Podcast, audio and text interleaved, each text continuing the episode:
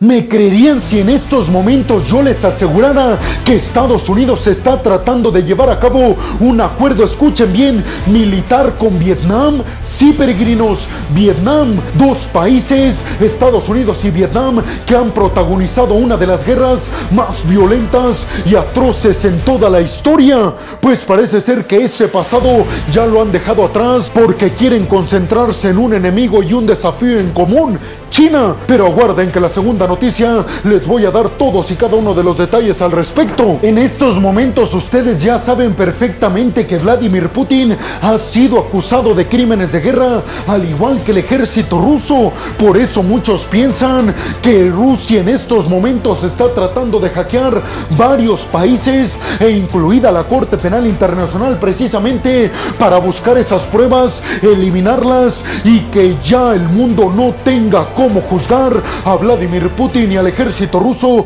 con esas pruebas por crímenes de guerra en Ucrania, específicamente en la región de Bucha y en la región de Irpin. Pues, ¿qué me dirían ustedes si en estos momentos yo les asegurara, peregrinos, que según un informe de la inteligencia ucraniana, precisamente Rusia está tratando de eliminar estas supuestas pruebas que existen en contra de Vladimir Putin y el ejército ruso de crímenes de guerra en Bucha y en Irpin, en Ucrania?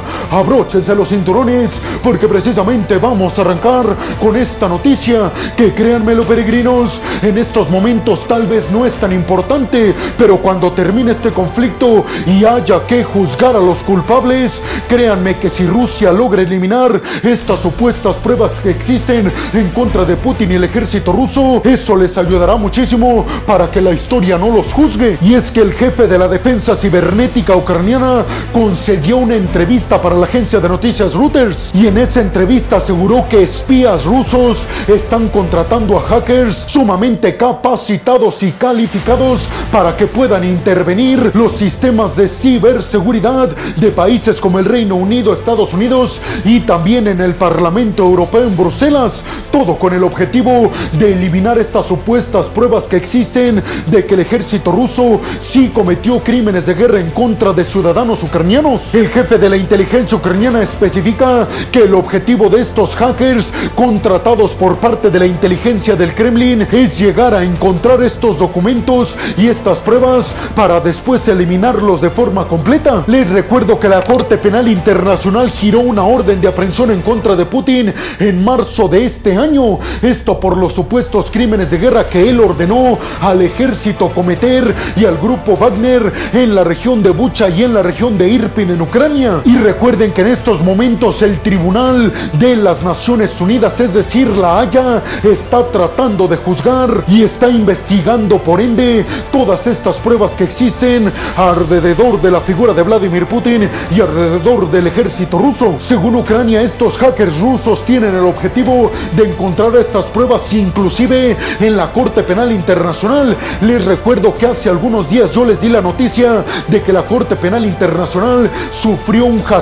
masivo y aunque no dieron datos de los documentos que fueron expuestos, lo que sí dijeron desde la Corte Penal Internacional es que sabían o intuían que el ejército ruso y fuentes de inteligencia rusa habían tenido algo que ver. Ahora parece ser que no hay duda de que fueron estos hackers ligados y contratados por parte del ejército ruso. Además, el jefe de la inteligencia ucraniana que concedió esta entrevista para la agencia de noticias Reuters especificó que uno de los principales objetivos es que las pruebas que existe contra el ejército ruso sean eliminadas, básicamente para que el ejército ruso no pueda ser juzgado y por ende su dirigente y su más alto general, que es precisamente Putin. Les recuerdo que el Pentágono de los Estados Unidos ha alertado fuertemente a sus países aliados y a las propias Naciones Unidas, incluida a la Haya y a la Corte Penal Internacional, para que resguarden documentos clasificados que están en peligro y que pueden ser el objetivo de estos hackers ligados a Rusia. Y ustedes seguramente se están preguntando, peregrino, ¿cuál sería una posible solución para que Rusia no tenga acceso a esos documentos que prueban los crímenes de guerra del ejército ruso y de Vladimir Putin en Ucrania? Pues una propuesta que está haciendo Ucrania y que aseguran ya están haciéndolo varios países aliados es resguardar sus documentos en computadoras muy antiguas que no pueden puedan ser hackeadas por las redes que existen en estos momentos. Es decir, ya no guardar las pruebas en la nube, sino más bien en objetos como memorias USB, que aunque parecerían ser bastante vulnerables, en realidad no lo son, ya que son bastante austeros en el sistema electrónico actual. Pero ustedes qué piensan, peregrinos? ¿Creen que estos hackers rusos que supuestamente fueron contratados por parte del Kremlin puedan entrar a los archivos de los aliados y de la Corte Penal Internacional para borrarlos? Todos aquellos específicamente que demuestren que el ejército ruso y Vladimir Putin sí cometieron crímenes de guerra en Ucrania y sobre todo creen que esta sea una buena propuesta, que todos estos documentos que puedan comprometer a Putin y al ejército ruso los resguarden en computadoras muy antiguas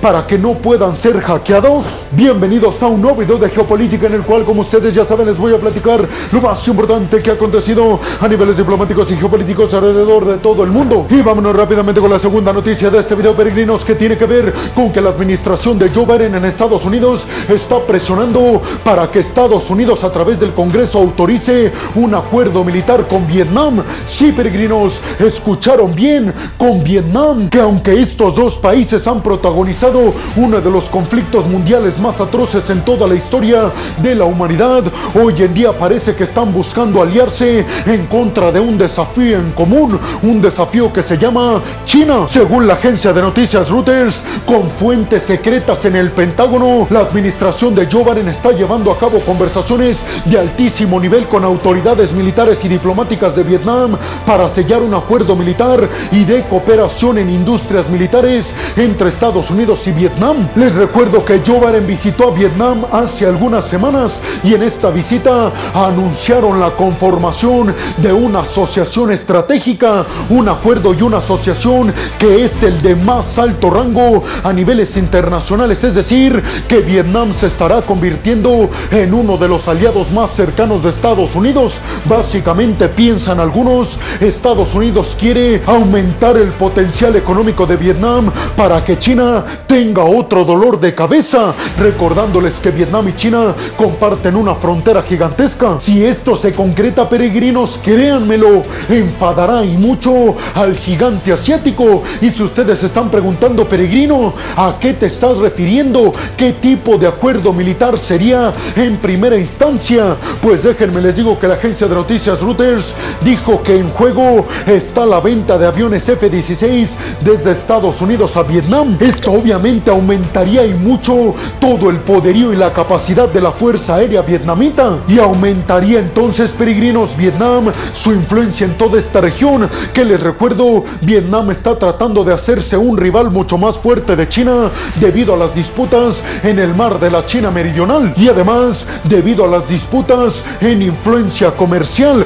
en donde China obviamente es mucho muy superior en contra de Vietnam pero Vietnam quiere que eso cambie y por eso se alió con Estados Unidos en términos tecnológicos. Déjenme ser claro y preciso peregrinos si se concreta este acuerdo militar entre Washington y Hanoi créanmelo que provocará dos cosas primero quitarle tanta dependencia que tiene Vietnam del poderío militar ruso y después quitarle tanta dependencia a Vietnam del comercio de China y esa influencia la obtendría Estados Unidos. La Casa Blanca dijo que sabe perfectamente que Vietnam no tiene los fondos suficientes para pagar toda una flota de aviones F-16, pero la agencia de noticias Reuters especificó que la Casa Blanca ya está elaborando un plan de financiación cuidadoso para darle a Vietnam todo el crédito necesario para que pueda comprar los F-16 de los Estados Unidos y aumentar el poderío de su fuerza aérea. Pero ustedes qué piensan, peregrinos? ¿Creen que sea posible que firmen un acuerdo militar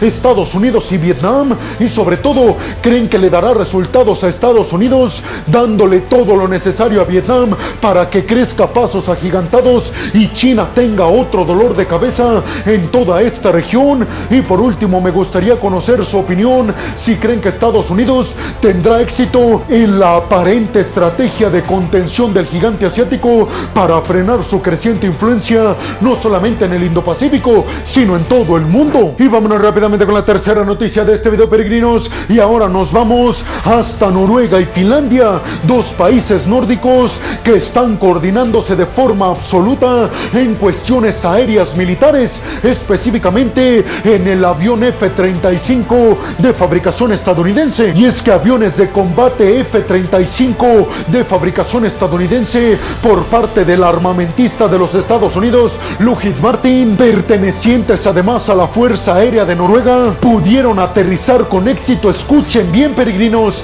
en una autopista en Finlandia. Lo que intentaron probar con este aterrizaje fue que los países que tengan los F-35 no necesariamente necesitan tener un portaaviones o aeródromos para que aterrice el avión F-35, sino que bastaría con que tengan una carretera absolutamente despejada. Esta situación sería de grandísima ayuda en un contexto de batalla y de guerra, peregrinos, simple y sencillamente porque los aviones F-35 de la Fuerza Aérea de Noruega, de Finlandia o del bloque de la OTAN pudieran aterrizar o despegar desde cualquier autopista. No necesitarían, como se los dije, un portaaviones en el mar o un aeródromo en tierra. El F-35 podría aterrizar de forma normal como vemos que aterriza cualquier aeronave, pero también el F-35, recuerden que puede aterrizar también de forma vertical. Estas pruebas la están realizando Noruega y Finlandia simulando una defensiva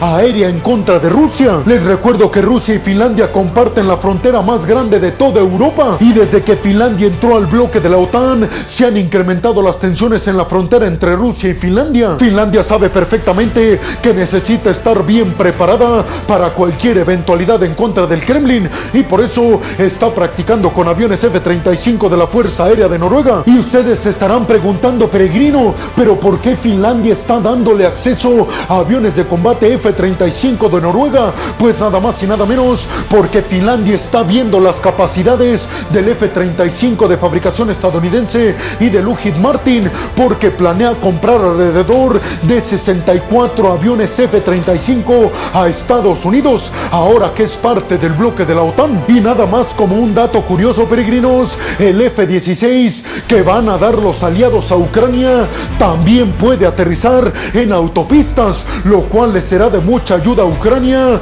para enfrentarse a los rusos, ya que Rusia ha estado dañando aeródromos ucranianos precisamente para que no puedan despegar y aterrizar los aviones de combate de fabricación soviética que está utilizando en estos momentos Ucrania.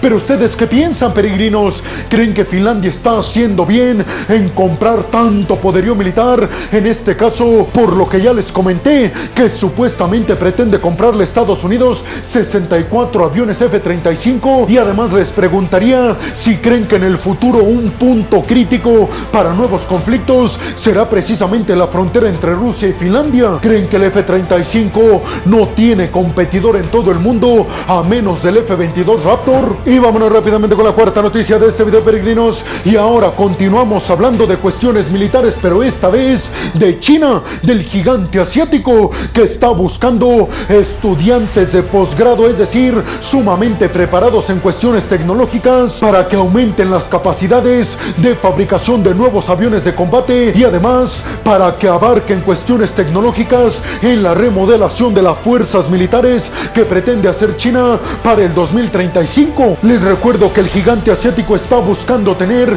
un ejército mucho más moderno y mucho más preparado en términos aéreos, marítimos y terrestres, sobre todo para hacerle frente a Estados Unidos. Los aliados occidentales han alertado a todo el mundo que China busca aumentar sus capacidades en tecnología militar aérea y marítima porque su objetivo es invadir la isla taiwanesa en los próximos años. Además recuerden que China ha estado tratando de reclutar a pilotos militares ya retirados alemanes y británicos. Inclusive se filtró la noticia de que China estaba ofreciendo cantidades gigantescas de dinero a pilotos en activo británicos para que dejaran la Fuerza Aérea Británica, se fueran a vivir a China y ahí participaran en el programa de desarrollo para nuevos pilotos chinos, algo que ya se han dado cuenta los aliados occidentales y están impidiéndole esto a China. Recuerden que China siempre ha tenido la política en todos los rubros de copiar lo bien hecho y sabe perfectamente que si quiere tener una fuerza aérea capaz y poderosa, lo mejor que puede hacer es copiarle a los aliados del bloque de la OTAN. ¿Ustedes qué piensan, peregrinos? ¿Creen realmente que China logre tener un ejército capaz de competirle de tú a tú a Estados Unidos? ¿Ustedes piensan que China próximamente, aumentando su fuerza aérea y su fuerza naval, va a buscar invadir la isla taiwanesa? Y vámonos rápidamente con la quinta noticia de este video, peregrinos. Y ahora nos vamos hasta la amistad que mantienen el presidente turco Erdogan y Vladimir Putin. Y es que esta noticia tiene que ver con que en una entrevista el presidente turco Erdogan dijo que no está de acuerdo en el trato tan demonizado que le están dando a Vladimir Putin los miembros del bloque de la OTAN. Aseguró Erdogan, no es el diablo que dicen que es. Y es que Erdogan dijo que las exigencias de Rusia también son importantes para mantener una paz duradera. No solamente aseguró Erdogan, se tienen que atender las exigencias de Ucrania, que por supuesto es el país invadido y que por supuesto es el país que debemos de ayudar, pero también tenemos que atender las exigencias de Rusia si queremos que haya una paz duradera en la frontera entre Ucrania y Rusia. Hay que recordar que Turquía es miembro del bloque de la OTAN, pero siempre ha tenido Turquía buenas relaciones con Rusia, sobre todo con la llegada de Erdogan a la presidencia. Pero ustedes qué piensan, peregrinos? ¿Consideran que realmente vamos a ver el hecho de que la OTAN haga caso a las exigencias de Rusia para firmar un acuerdo de paz y un alto al fuego entre Rusia y Ucrania? ¿Esto cuándo creen que se dé, peregrinos? Recuerden que el Pentágono pronosticó que este conflicto durará una o dos décadas, es decir, 10 o 20 años. ¿Creen que Erdogan tiene razón al asegurar que a Vladimir Putin se le está dando un trato que no se merece? Y vámonos rápidamente con la sexta y última noticia de este video, peregrinos. Y ahora tenemos que hablar de que Estados Unidos anunció que va a darle en ayuda humanitaria específicamente 116 millones de dólares a Bangladesh para que dé asilo y además para que les dé apoyo a todos los ciudadanos que están huyendo en estos momentos de Myanmar. Con esta ayuda Estados Unidos suma ya haberle dado más de 220 millones de dólares a todos los países cercanos a Myanmar para que le den asilo a todos los ciudadanos que están huyendo del territorio en Myanmar. Les recuerdo que la crisis en Myanmar se destapó después del golpe militar en el 2021 y además por la pandemia del COVID-19 que tienen estos dos hechos a Myanmar sumergido en una crisis terrible. Pero ustedes qué piensan, peregrinos? ¿Creen que esta crisis tiene solución o es ya un estado absoluta y completamente fallido? Y bueno, hemos llegado al final del video del día de hoy, peregrino. Les quiero agradecer muchísimo todo el apoyo que me dan. Sin ustedes, yo no podría dedicarme a lo que más me apasiona en el mundo. Así que muchas, pero muchas gracias, peregrinos. Sin más por el momento, nos vemos en el siguiente video de Geopolítica. Hasta la próxima.